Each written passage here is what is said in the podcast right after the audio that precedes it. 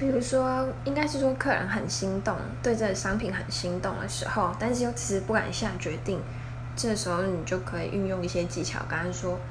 嗯，我知道你很犹豫，可是这真的是最后一个。如果说你现在没有决定，因为刚刚有一个客人看了，他也很喜欢，他说我去绕一圈回来，然后如果商品还在，他就要买走，这样